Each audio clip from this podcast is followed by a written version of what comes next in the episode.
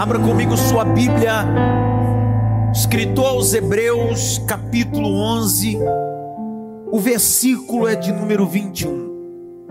O tema do sermão que quero repartir com vocês é os ossos de José, a caixa de ossos.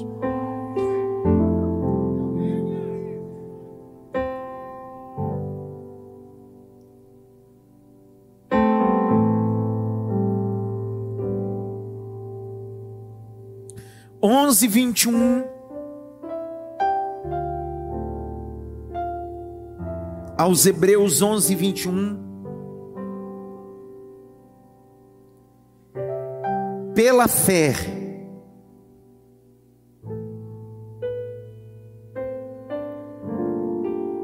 Vinte e um não, vinte e dois, perdão. Pela fé, José, próximo da morte, fez menção da saída dos filhos de Israel e deu ordem acerca dos seus ossos. Vou ler novamente. Enquanto eu leio, eu queria muito que você no culto presencial e online colocasse seu celular no silencioso, respeitando o ambiente, para que nós possamos ouvir a palavra sem nada tirar a nossa atenção. Por favor. Hebreus 11, 22. Pela fé, José, próximo da morte, fez menção da sua da saída dos filhos de Israel e deu ordem acerca dos seus ossos. Olhe para cá. A galeria da fé está estabelecida em 40 versículos do capítulo 11 do escritor Hebreus. Dentro desses 40 capítulos, ele decide destacar 16 heróis e heroínas.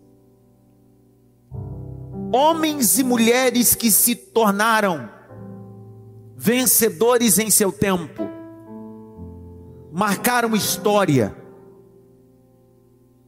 Eu fiz uma série de mensagens sobre 16 heróis da fé e heroínas, certamente você participou dessa exposição. A fé é ver o invisível, fé é ouvir o inaudível, fé é transpor o intransponível. Por isso que a palavra fé em grego pistia significa acreditar. Ao contrário da palavra fé em hebraico, que é emuná, que está associado com estabilidade. Quando juntamos os dois conceitos sobre quando eu acredito, eu tenho estabilidade. É esse o propósito dos, do escritor aos Hebreus fazer exposição desses 16 personagens.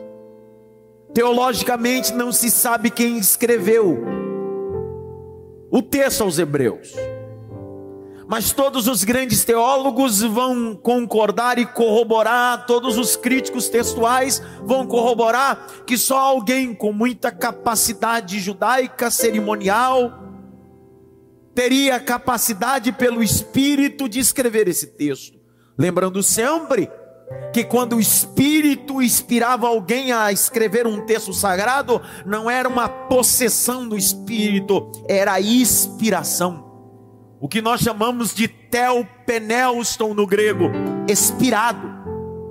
Deus inspira o indivíduo dentro da cultura e da, dentro da sua capacidade. Todos vão corroborar que é o apóstolo Paulo. Dentro dessa galeria da fé, tem homens como o seu codinome já diz tudo. É impossível falar de Abraão e não falar sobre sua fé. Existem mulheres como Sara, que teve a capacidade de sair do seu ambiente de mediocridade e viver algo transcendente. Me faltaria tempo de gastar ou de investir uma guisa introdutória sobre esses 16 personagens, mas não é sobre eles que eu quero falar. é só sobre José. Desses 16 personagens, ele está nessa galeria. É um homem de fé. Sua história biográfica começa a partir da gestação de sua mãe, que não poderia ter filhos, e Deus decide abrir a madre de sua mãe. Sua mãe decide em Deus gerar um propósito e Deus decide conceber a ela. Dentro de uma casa patriarcal, porque o seu pai era Jacob ou Jacó. Jacó era filho de Isaac, Isaac filho de Abraão.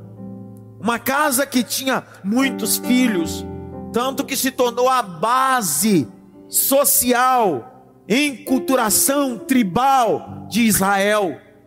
A história vai dizer que essa, essa, esse povo no cunho tribal se estabeleceu como povo que caminhava, não precisava de um território geográfico, era uma nação sem território geográfico. Só que um dos camaradas mais surpreendentes, na minha opinião, não é Judá, um dos filhos de Jacó, que deu a descendência a Jesus.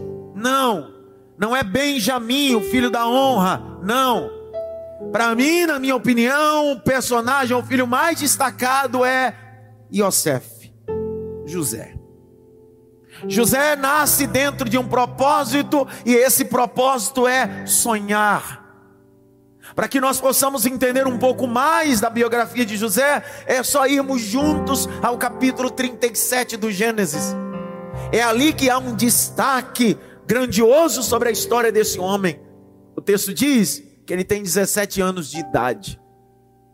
Deus decide lhe dar dois sonhos, sonhos que na imagem são distintas, mas o propósito é o mesmo. Deus vai levantá-lo, Deus vai colocá-lo como governador. Mas em ambos os sonhos, Deus está dizendo: você vai governar fora e vai governar dentro. Só que Deus só mostra o final. Olhe para cá, redobre atenção tanto entre os feixes de lenha, tanto entre a lua e as estrelas, Deus está dizendo: só vou te contar o final, o final vai dar tudo certo. É a mesma frase que o doutor Billy Graham, o grande evangelista, dizia antes de falecer: Eu já li a Bíblia e sei que vai acabar tudo bem, eu já li até o final. Era isso que Deus estava dizendo sobre José. Eu não vou te contar o começo, senão você desiste. Eu não vou te contar o meio, todas as perseguições, calúnias e prisões. Eu decidi só contar o final. O final vai dar tudo certo. Eu nunca perdi o controle. Eu sou Deus da sua casa, Deus da sua vida, José. Me permita dizer que Deus está poupando José de crise de ansiedade. Deus está poupando, poupando José de crise de ansiedade. O que é ansiedade? Excesso de futuro. Ansiedade é excesso do que? Futuro. Por isso que Deus disse, na verdade Deus não disse, Deus dá a ele dois sonhos, e os dois sonhos só falam sobre governo. E eu termino a mensagem. Dá uma olhadinha pelo menos para três e diga assim: fica ligado, rapaz.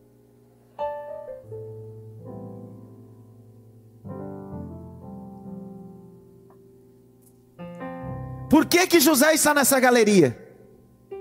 José não está na galeria porque sonhou ou teve sonho. José não está na galeria da fé porque ficou na casa de Potifar por uma década. Porque às vezes as pessoas dizem assim: da noite para o dia José ficou ou virou governador. Da noite para o dia para você. Só que para José foi 13 anos. Porque eu preciso te colocar dentro do contexto. José tem um sonho, ele tem 17. Ele é vendido pelos irmãos para os ismaelitas, e os ismaelitas vendem no Egito para Potifar, ele tem 17. Ele passa 10 anos na casa de Potifar, sendo tentado pela mulher de Potifar.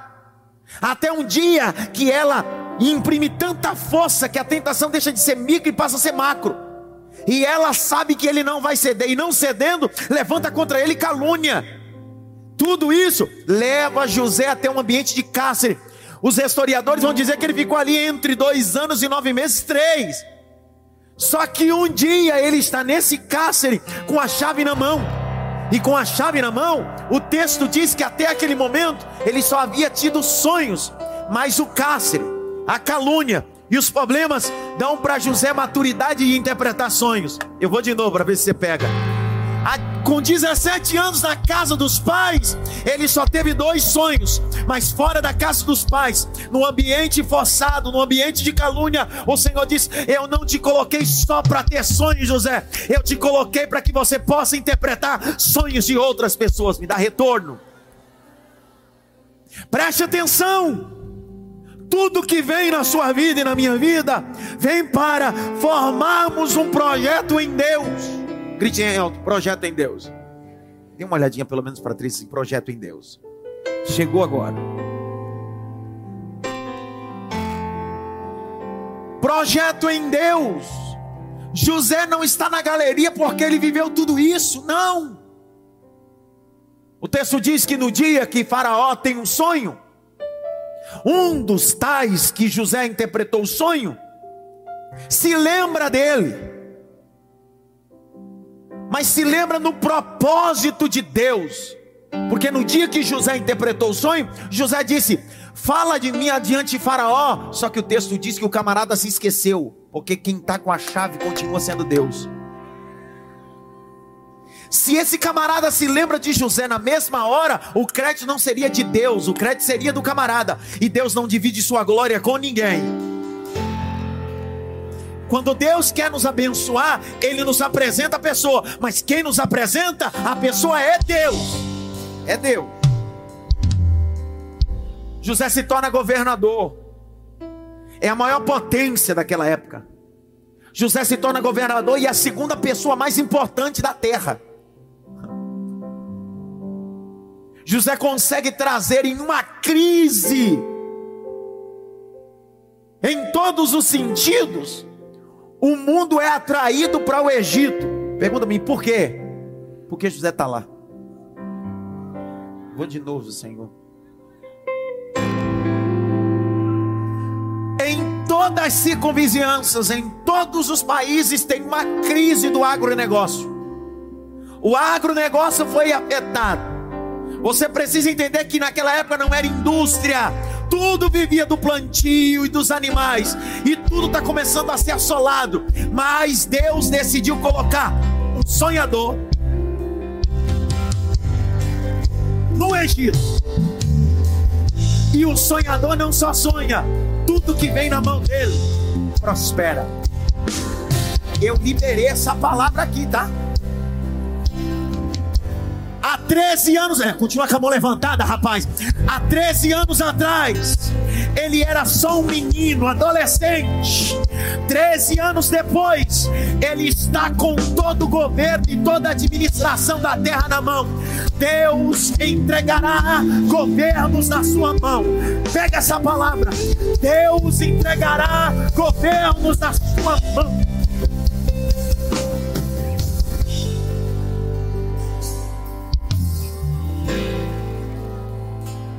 Existem caravanas, pessoas indo para o Egito. Por quê? Porque só no Egito tem cereal, só no Egito tem pão, só no Egito tem trigo. Oh glória!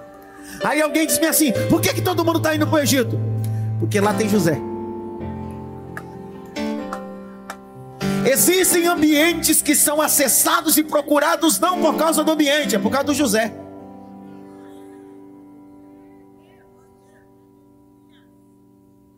Só que dentre esses que acessaram, quem vem acessar? Os irmãos deles, dele, que haviam vendido. É engraçado, né? Quem mesmo te vende, depois vem pegar cereal com você. Vou de novo. É sem senso de vingança, de vingança, é senso de necessidade. Porque se você não tivesse me vendido, hoje você não teria pão para comer. Pegou ou não? Vou de novo. O que José está dizendo é obrigado por ter me vendido. Porque você só vai comer pão porque você me vendeu. Porque você achou que era meu fim, mas na verdade era o meu começo. Vou de novo. Tem gente que te vendeu, vendeu teus projetos, vendeu teus sonhos, dizendo é o fim. Não é o teu fim. Foi só o começo, te empurrou para o propósito, te empurrou para o propósito. Eu li uma frase de rede social que me fez lembrar aqui agora. Tentaram me enterrar, só que não disseram para ele que eu sou semente. Cara, isso é verdade, cara. Tentaram te enterrar, mas esqueceram de dizer para ele que você é semente. Quanto mais te enterrar, mais você frutifica. Levanta a mão direita assim, bem alto. Bate pelo menos em três mãos assim, você é semente de Deus, rapaz.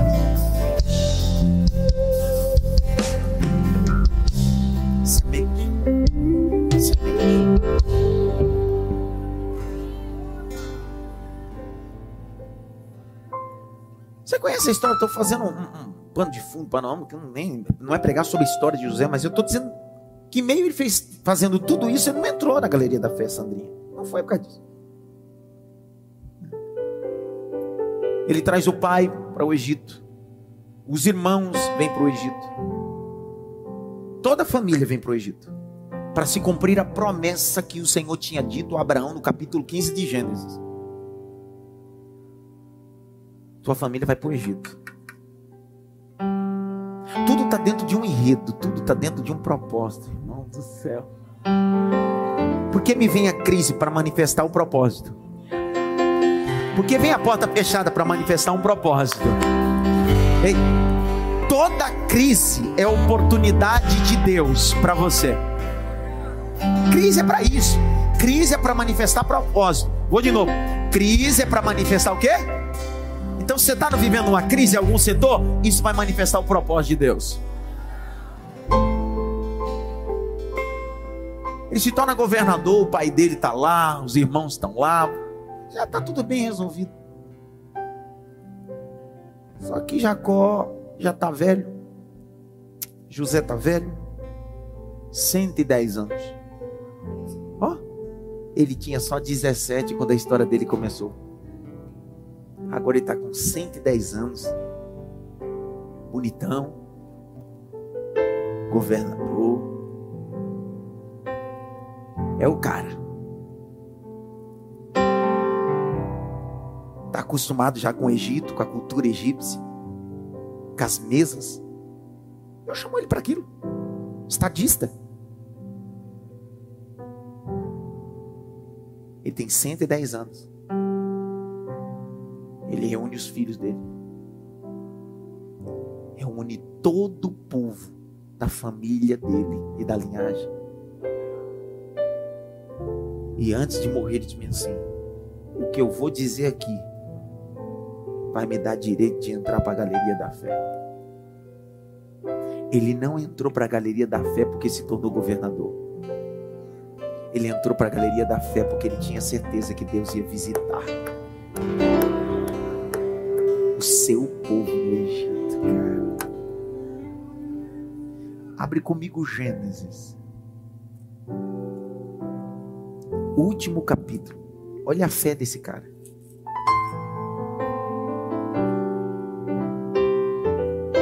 A Jaque tá aí, não? Tá não? Desviou a Jaque hoje? Estou aqui. Opa!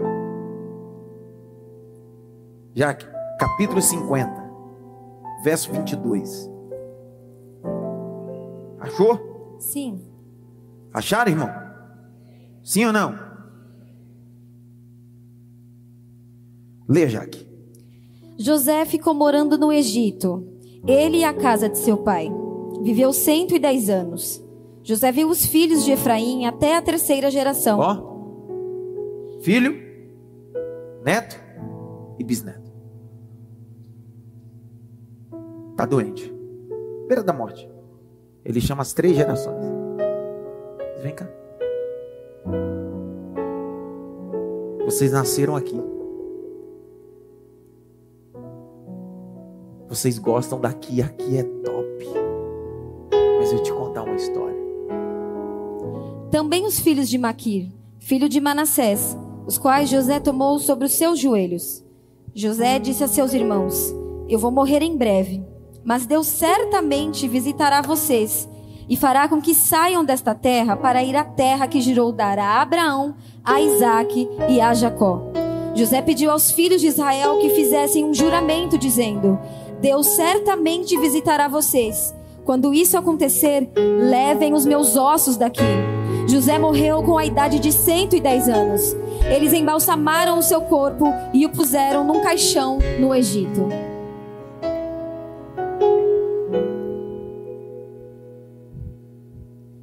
O texto de Gênesis 15 está escrito que o Senhor disse a Abraão que a semente dele seria afligida por 400 anos. Vocês lembram desse texto? Para ficar melhor, vamos lá que eu vou mostrar para vocês. Vai. Gênesis 15. Eu tenho mais 15 minutos de mensagem.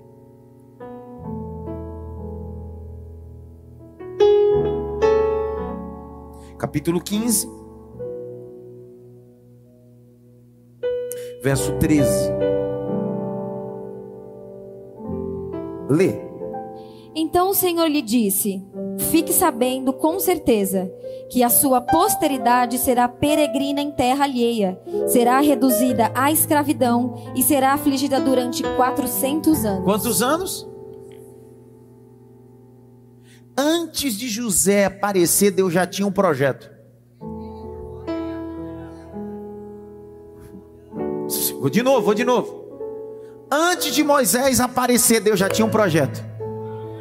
Porque ninguém pega Deus de surpresa, Deus já tem um projeto. Vou de novo. Ninguém surpreende Deus, Deus é o próprio controle.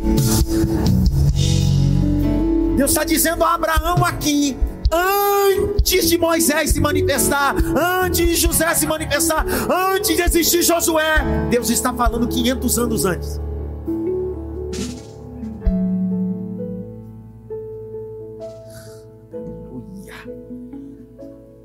Continua a leitura, Jaque, verso 14. Mas eu castigarei a nação que os escravizar. Depois eles sairão com muitas riquezas. Para! Qual foi a nação que escravizou o povo? Quem?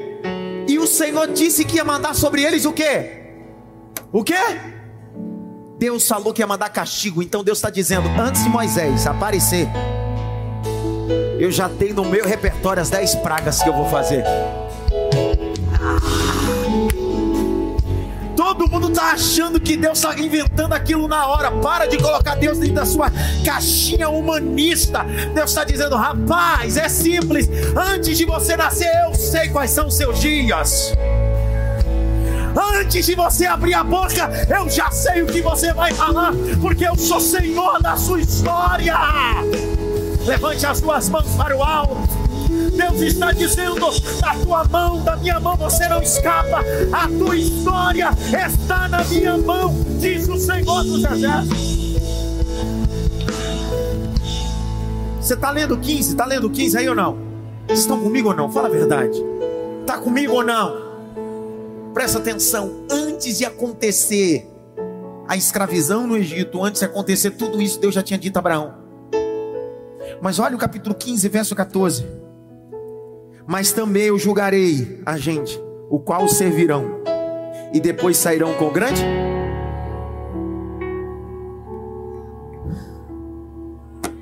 Abre Êxodo 12,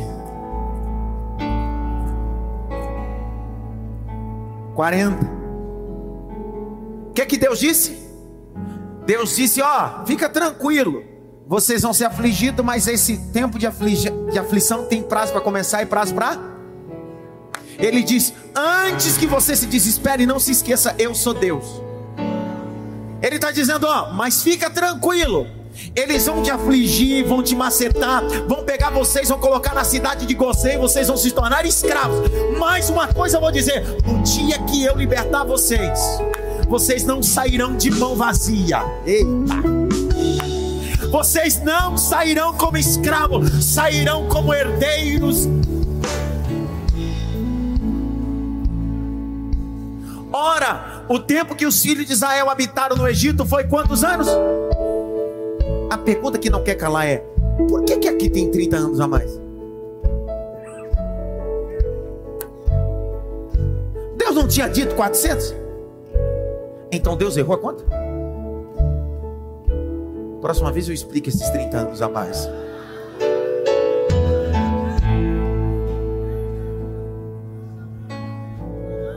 Eu acho desnecessário explicar esses 30 anos.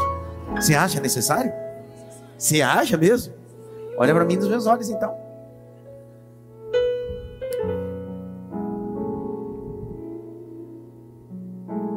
O que nós chamamos em grego de vontade é o que aparece na oração do Pai Nosso.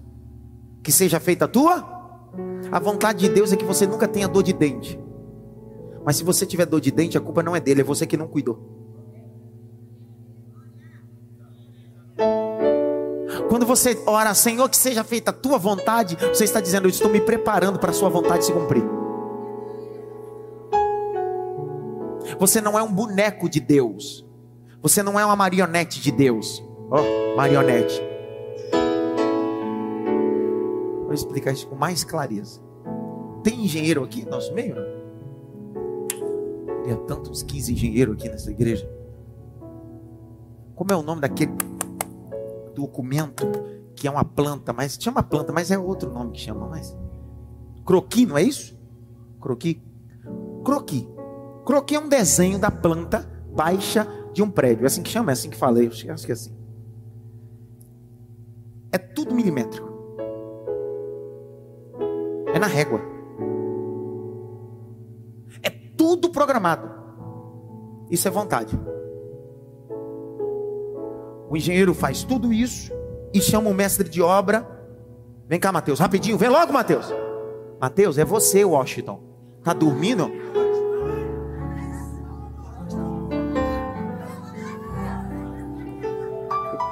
Qual é o seu nome, miserável?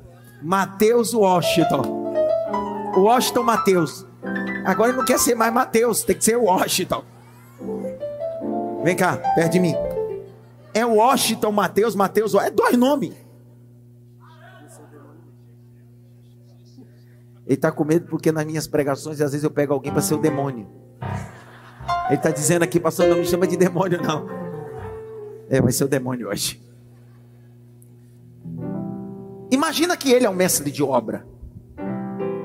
E eu estou com um croqui dessa planta. Quantos estão comigo? Diga amém. Eu fiz.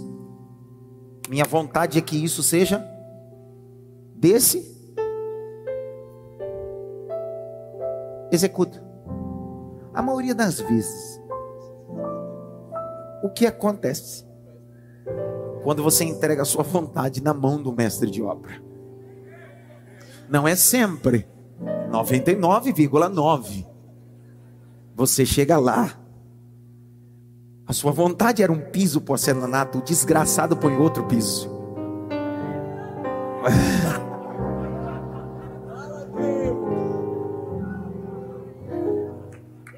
Passou onde o senhor quer chegar? É a forma mais lúdica para explicar o que é vontade de Deus quando Ele decide colocar na tua mão. Quando você ora de Senhor, que seja feita a tua vontade, você está dizendo: Eu recebi o teu projeto, mas é meu papel agora executar. Ah, não vai, não entendeu? Eu vou dar dois exemplos bíblicos para você entender. Deus não construiu a arca para Noé, Deus entregou para ele a vontade. Deus não construiu o tabernáculo para Moisés, Deus deu o projeto, Deus deu a vontade. Então não reclame se a sua arca afundar, porque Deus já te deu o projeto, é só executar. Não reclame se a minha presença não estiver dentro do seu tabernáculo, é só obedecer a medida que eu desço e me manifesto. Que seja feita a tua vontade. Obrigado.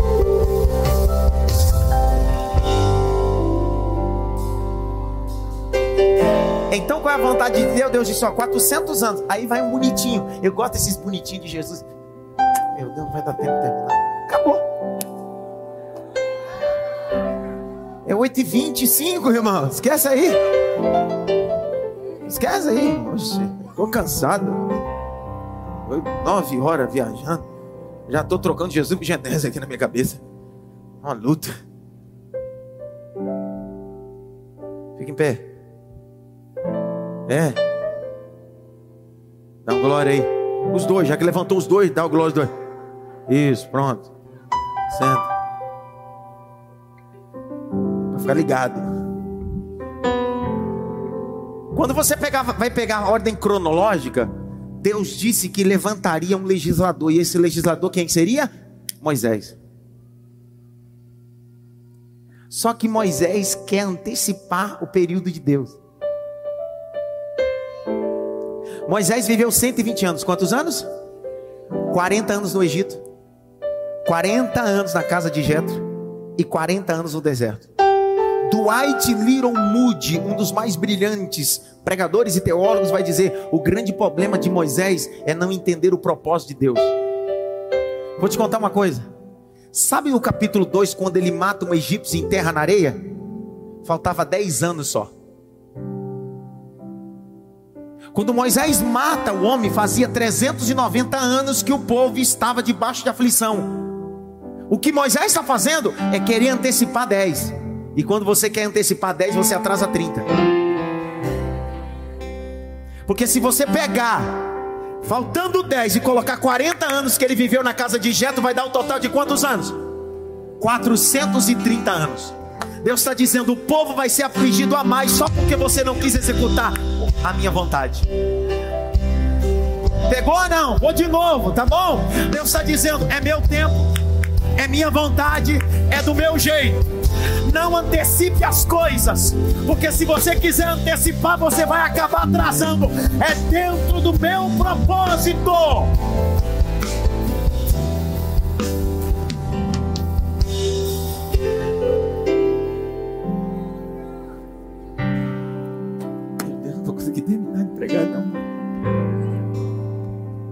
Semana que vem é Páscoa, é isso, né? Eu termino de pregar essa semana. Domingo.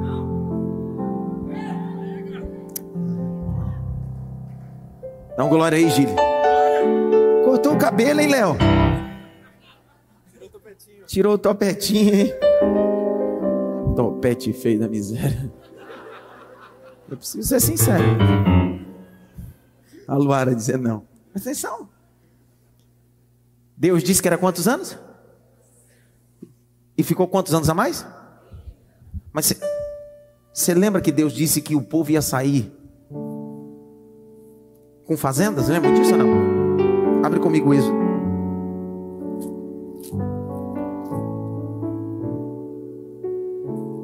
Tudo que Deus disse, se você seguir o protocolo e o croqui, dia eu chamei uma arquiteta para fazer um projeto de um ambiente de 45 metros quadrados. Quando ela me entregou o croquis, eu disse: mentira, não cabe tudo isso aqui não. Porque na minha cabeça cabia uma mesa e três cadeiras. Eu disse: mentira, não é nada. Pois ela ficou lá com o Leandro. E o Leandro seguiu de forma minuciosa. Foi isso ou não foi, Leandro? Quando eu entrei lá, do jeito que ela desenhou, estava.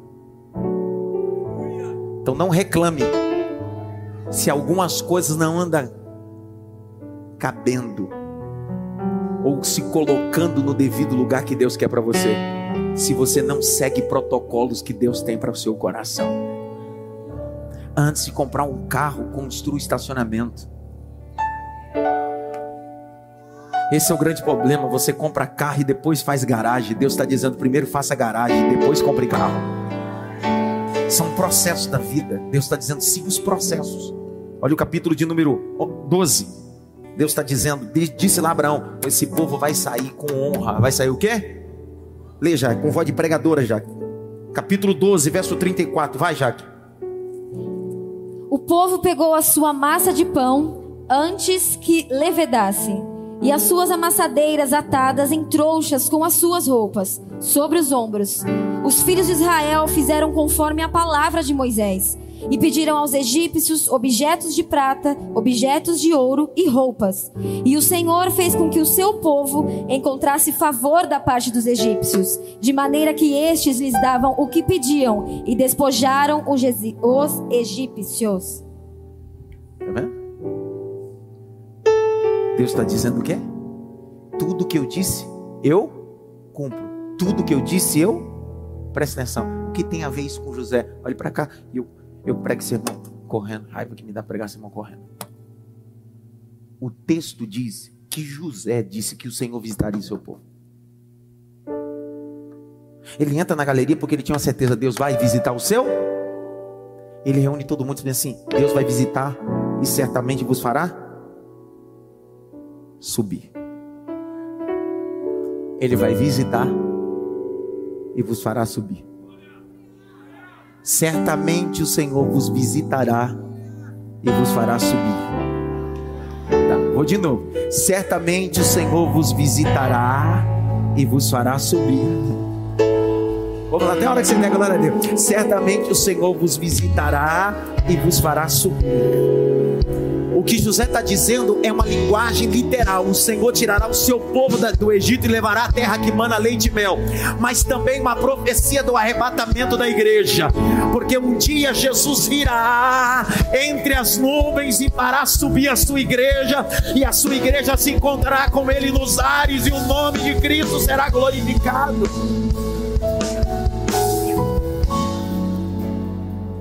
Tem uma caixa? Pega uma caixa para mim. Uma caixa que uma preta que tiver, uma caixa, uma caixa. Pegaram os ossos de José, você sabe que o corpo humano nasce com 270 ou 290 ossos devido à muleira da criança, mas ao longo do tempo tudo se ajunta e vai para 206 ossos. Os ossos no corpo humano é responsável da infraestrutura ou da estruturação do corpo. O corpo é formado de cabeça, tronco e membros. Todos os ossos que você tem no corpo têm um papel vital, estrutura. É o quê? José não está falando. Essa é a caixa miserável. Você não pode pegar uma caixa de crente, tem que ser essa caixa. Eu te mato, André. Meu Deus do céu. Essa aqui eu vou colocar seus ossos aqui dentro.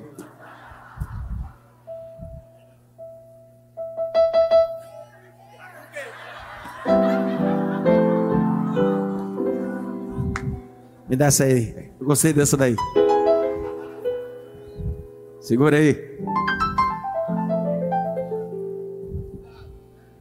Eu fico imaginando depois a foto, o povo assistindo, depois diz assim: aí, invenção desse pastor com caixa de papelão nas costas.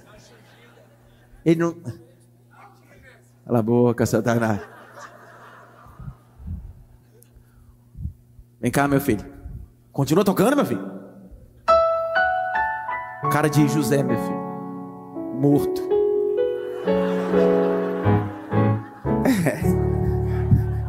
Você achou que era o quê? Segura cá. Vem pra cá. Manche.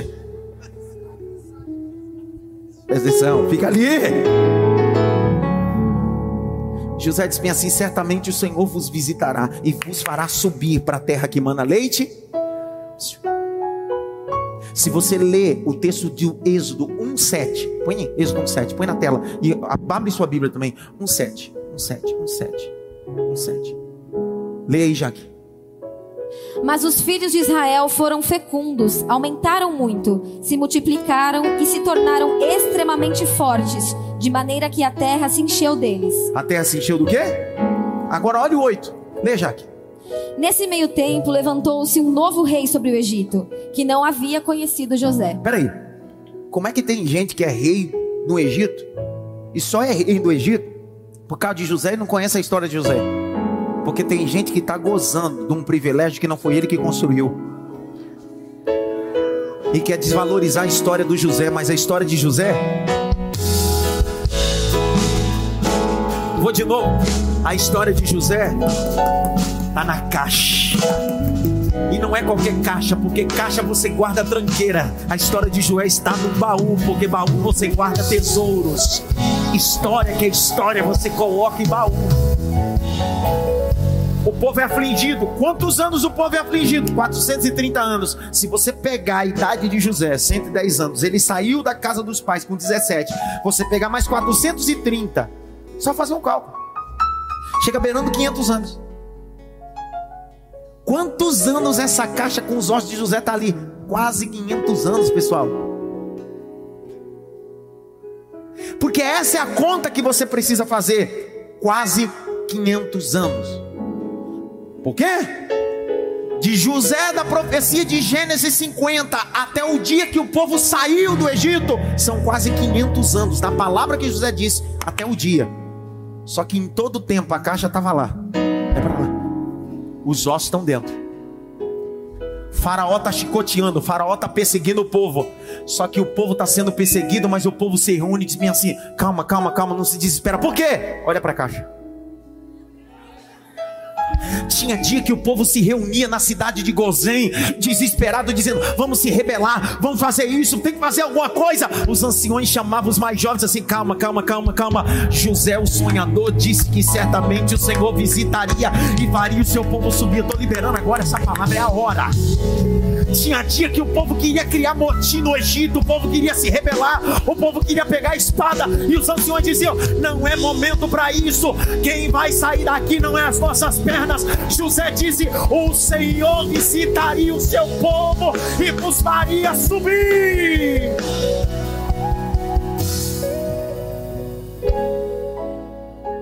Chegou o dia da visita. Alamacante o saio. Sérgio, fique em pé, Sérgio. Fique em pé, Sérgio, aí na porta, dá um glória, meu filho. Presta atenção, não importa quantos meses, quantos anos, mas o Senhor está dizendo na ponta da minha língua: eu vou visitar, eu vou cumprir, eu vou visitar, eu vou cumprir todas as palavras. Todo dia de aflição Durante quase 500 anos o povo se desesperava e alguém dizia bem assim: Ei, olha a caixa, o que é que tem dentro? 206 ossos. De quem? Do sonhador. Aquilo não era só um sarcófago, aquilo era uma caixa de sonhos. Porque não tinha como falar de José e não falar de sonhos. Aquilo não era um sarcófago cheio de ossos envelhecidos, sequíssimos. As pessoas, os hebreus, olhavam para aquela caixa assim: vale a pena sonhar, vale a pena sonhar, vale a pena sonhar, vale a pena sonhar, vale a pena sonhar. Um dia Moisés está no monte de Deus, Horebe, e cumpre o que José disse, e o Senhor visitou. O Senhor disse para Moisés: Ei, eu sou Deus de Abraão. Por que, que Deus está dizendo para Moisés: Eu sou Deus de Abraão? Porque Deus está dizendo de Gênesis 15: Deus está dizendo, Eu fiz uma promessa, e a minha promessa está de pé, e eu preciso cumprir essa palavra, porque eu sou Deus de Abraão, Deus de Isaac, Deus de Jacó. No dia que Jacó veio para cá, eu cumpri promessa. Deus vai manifestar as dez pragas que ele tinha dito lá em Gênesis 15. Sim ou não? Deus vai liberar o povo com poções e fazendas. Sim ou não? Só que escute. Flávio José, um historiador judeu, vai dizer que 600 mil hebreus saíram, fora alguns mistos, e mulheres e crianças. Dava o um total de 2 milhões de hebreus. Tá o povo saindo para o deserto. Saindo para onde? Saindo para onde? Saindo para onde, por favor? Só que Moisés, na saída, Moisés diz: Ei! Eu não estava no dia. Alguém diz: Que dia? Que José falou. Só que meu pai, o pai dele falou para ele, que falou o bisavô. Falou o quê? Da caixa. Que caixa, rapaz? Vamos embora logo. Não dá. José disse que certamente o Senhor visitaria e vou faria subir. Só que ele disse: Não deixa minha caixa de ossos aqui. José estava dizendo bem assim: se vocês saírem daqui, eu quero ir também. Eu quero ir também. Eu quero ir também. Irmão, olha que loucura. Cássio, isso aqui é para ficar doido. Moisés dá um grito em meio à saída e diz assim: Ei, antes da Páscoa, precisa pegar a caixa de ossos, porque todo período que a gente vai caminhar no deserto tem que ter alguma coisa para a gente olhar e dizer: O sonho de Deus está de pé, o sonho de Deus está de pé, o sonho de Deus está de pé, o sonho de Deus está de pé. Ah! Se eu ler esse texto aqui, irmão, e você não der glória, eu, eu jogo essa Bíblia na sua cabeça. Porque eu estou dizendo para você: quem sai para o deserto sem caixa de ossos, morre lá. Mas quem sai para o deserto com a caixa de ossos, atravessa o deserto e chega até a terra que manda leite e mel. Abre aí, abre. Êxodo 13, abre Êxodo 13, abre logo. Êxodo 13, 19 o glória. Jaque. Lê, Jaqueline. Lê. Moisés levou consigo também os ossos de José, Ah, pois este havia feito com que os filhos de Israel jurassem solenemente, dizendo: Deus certamente visitará vocês. Quando isso acontecer, levem os meus ossos daqui. Levem os meus ossos daqui.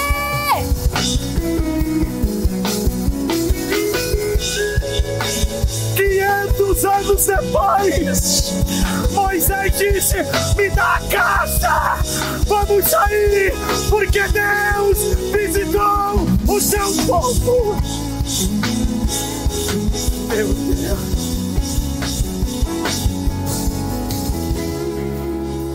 Eles não vão suportar.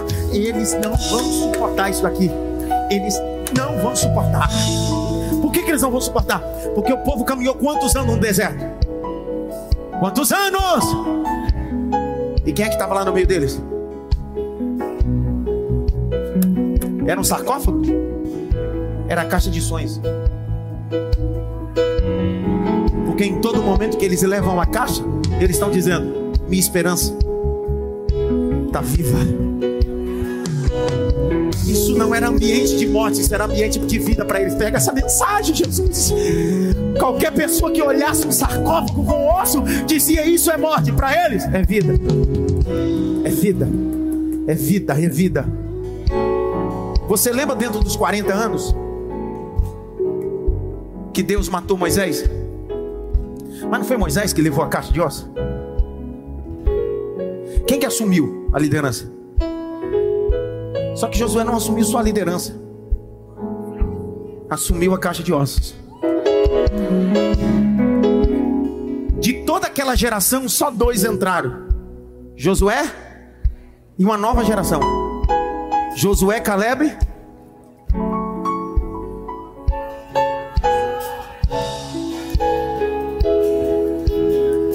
Tá lá Josué caminhando.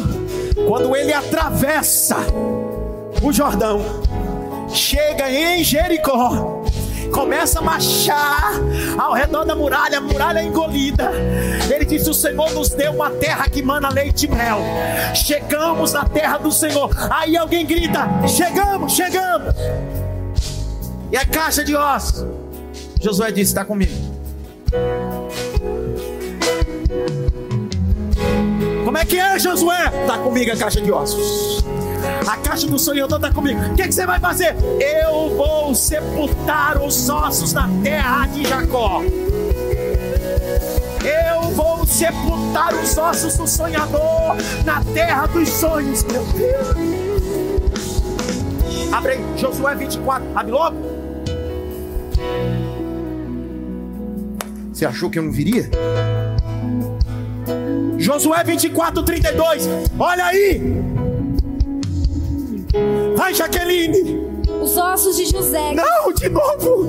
Os ossos de José que os filhos de Israel trouxeram do Egito foram sepultados em Siquém, naquela parte do campo que Jacó havia comprado dos filhos de Amor, pai de Siquém, por cem peças de prata, e que veio a ser herança dos filhos de José. Quer dizer que a caixa de ossos foi passando de geração até esse dia. Como é o nome do território do local onde foi sepultado? Qual é o nome do território?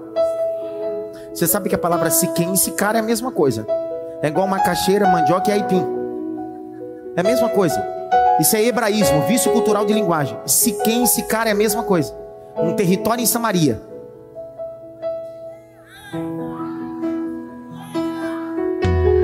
Caixa de ossos que representava sonhos foi colocada em uma cidade samaritana.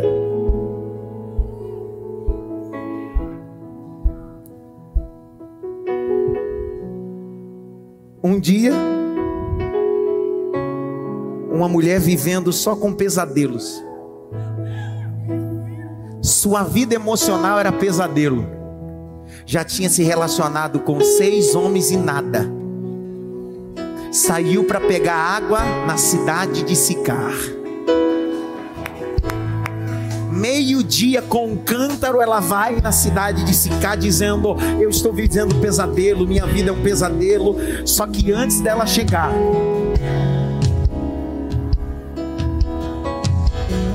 tem um galileu sentado na beira do poço. Dizendo: É impossível na terra dos sonhos alguém viver em pesadelos. Aqui tem os ossos um sonhador. Vou mudar o sonho de uma mulher. Vou mudar o sonho de uma mulher. Se a Jaqueline lê isso aqui, você não der glória a Deus. João capítulo 4. Abre a Bíblia, todo mundo vai. João capítulo 4. Abre a Bíblia aí. Verso 1 a seguir. Lê, Jaqueline. Quando Jesus soube que os fariseus tinham ouvido dizer que ele fazia e batizava mais discípulos do que João, se bem que Jesus mesmo não batizava, e sim os seus discípulos, deixou a Judéia, retirando-se outra vez para Galiléia. É agora! E era-lhe necessário passar pela região da Samaria. Vai! Assim Jesus chegou uma cidade samaritana chamada Sicar, perto das terras que Jacó tinha dado a seu filho José. Se ali a terra tinha dado ao filho José, quem é que está sepultado ali?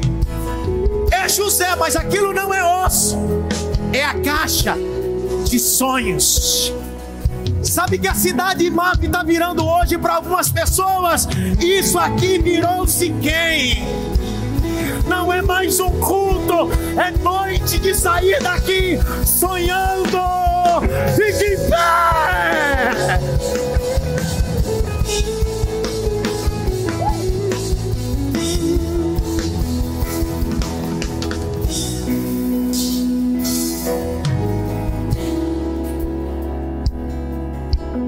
Alguém dentro da caminhada da vida, se é para você é morte, diga para ele, é sonho. No deserto pode te faltar tudo, só não pode te faltar a caixa de ossos. Os ossos de Judá não vai valer nada. Os ossos de Benjamim não vai valer nada. Só os ossos do sonhador vai valer alguma coisa. Não pare de sonhar, não pare de sonhar. Não pare de sonhar, não pare de sonhar, não pare de sonhar, não pare de sonhar, não pare de sonhar. Não pare de sonhar. Não pare de sonhar. Eu preciso terminar essa mensagem fazendo isso.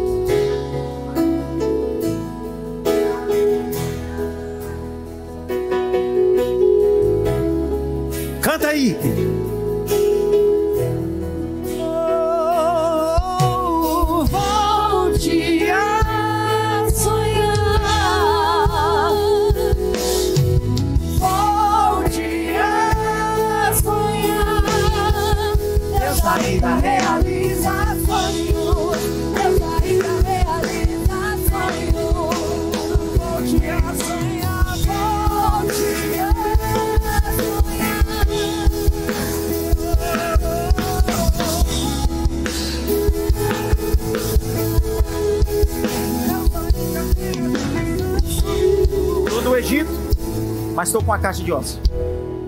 Tô no deserto, mas estou com a caixa de ossos. Cheguei na terra que manda leite e mel, porque eu acreditei na palavra que Deus entregou aquele que está na caixa. Não pare de sonhar. Sigmund Freud, o pai da psic- psicanálise, escreveu um livro, e eu disse isso ontem, em Barra Velha. Um livro que ele terminou de escrever em 1899, mas fez questão de lançar em 1900 para marcar uma nova, um novo século. Chama Interpretação de Sonhos. Um livro com 600 páginas. Sigmund Freud vai fazer uma análise freudiana sobre o conceito de sonhos, não espiritual. É ele mesmo que vai dizer que sonhamos muito mais acordado do que dormindo. Enquanto eu preguei, você sonhou. Quando você sai para trabalhar, você sonha. Quando você vai ao banheiro tomar banho debaixo de chuveiro, você sonha. Quando você pega um trânsito na grande metrópole de São Paulo, você está sonhando. Sabe o que você está fazendo? Estou com a caixa de ossos. Eu estou dizendo para você que tudo que Deus vai fazer tem um plano. Siga o plano à risca. Tem alguém essa noite que quer entregar sua vida a Jesus? Levante sua mão direita onde você está. Ou se reconciliar. Tem alguém? Tem uma moça?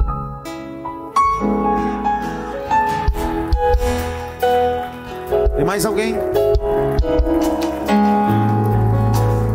Mais alguém? Hoje eu não vou te chamar na frente. Você só vai levantar a mão aí e você vai declarar em Deus. Tem mais alguém? Tem mais um rapaz lá no fundo. Vamos aplaudir. Volte a sua. Tem mais alguém que quer se reconciliar ou aceitar Jesus? Não aceitar uma igreja, uma instituição, aceitar Cristo. Porque o corpo vem depois da cabeça. Então primeiro você aceita a cabeça e depois você recebe o corpo. Tem mais alguém? Duas pessoas. Curve sua cabeça, feche os olhos. Quem hoje precisa voltar a sonhar, sai do teu lugar e vem para o altar correndo. Agora. Obrigado. Quem precisa voltar a sonhar, pastor, estou vivendo uma crise sem sonhos na minha vida, sem perspectiva de vida. Fé, sonhar é pisar no amanhã, sonhar é pisar no amanhã, sonhar é pisar no amanhã. E existem coisas que estão tirando o teu amanhã. Hoje você vai sair daqui com uma caixa de ossos. Vem, isso, vem. Vem, vem! Vem para o altar. Vem. Vem. Porque o que Deus vai te dar hoje é caixa de ossos. Você vai voltar a sonhar. Você vai voltar a sonhar. Vem!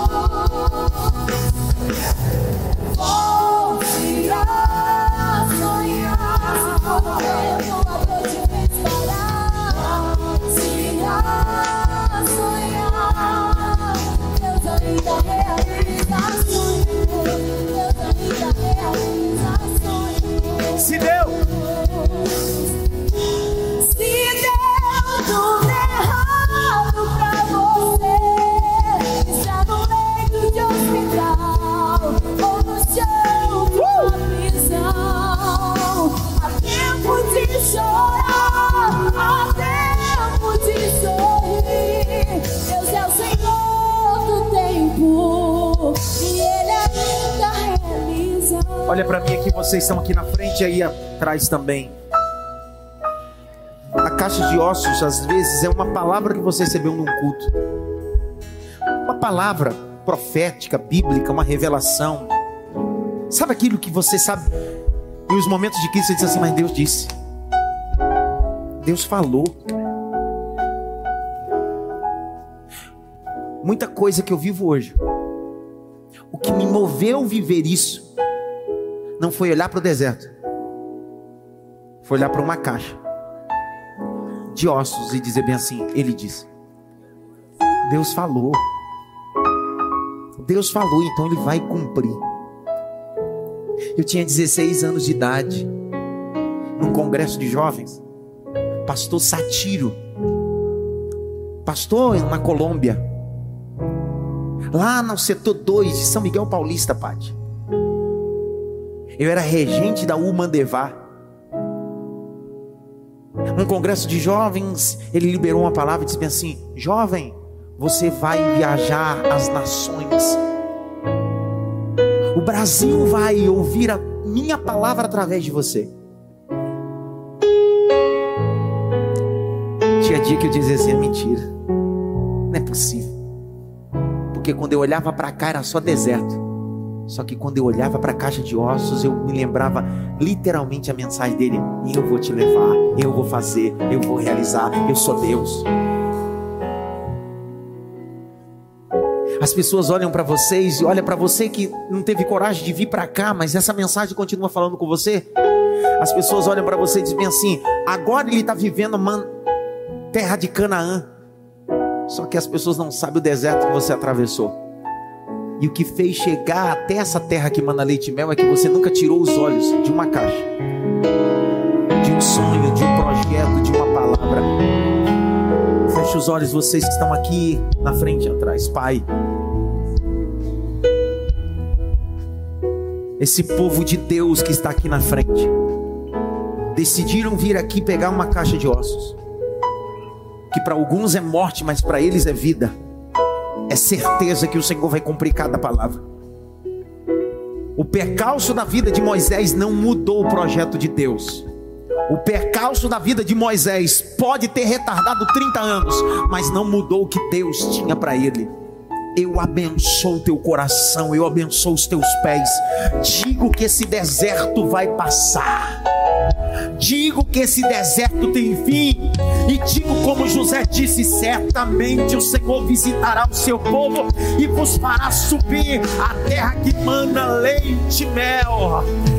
A glória dessa última casa será maior do que a primeira, diz o Senhor. No ambiente de aflição haverá honra, diz o Senhor. Eu abençoo vocês. Para o seu lugar, mas olhe para cá, olhe para cá. Volte para o seu lugar com uma caixa de ossos, com motivo. Caixa de ossos era um motivo. Procure os motivos que vão fazer você caminhar. Motivo, ó, grite bem alto, motivação. Mais alto, motivação. Motivação é a junção de duas palavras. Eu preciso ter um motivo para agir. Quem age sem motivo, amanhã já não age mais. Então, antes de você agir, você precisa ter um. Qual é o motivo? A caixa de ossos. Procure o motivo. Se você encontrar um motivo, amanhã você acorda e diz: Vou arrebentar tudo. Se você encontrar um motivo, vou bater minha meta, cara. Se você encontrar um motivo, você diz: Eu vou para cima. Por quê? Não importa o deserto, não importa a crise, não importa o problema. Eu sei em quem tenho crido. Volte seu lugar debaixo da palavra. Cante um pedacinho para me dar uma bênção apostólica. Volte a sonhar.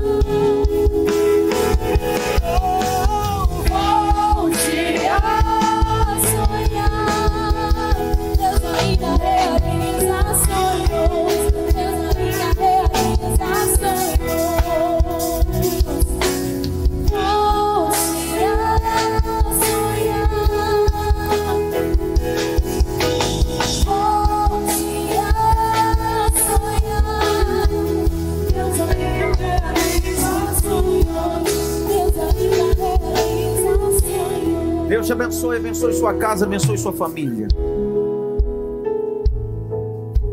Vai na rede social, coloca lá hoje. Hashtag caixa de ossos.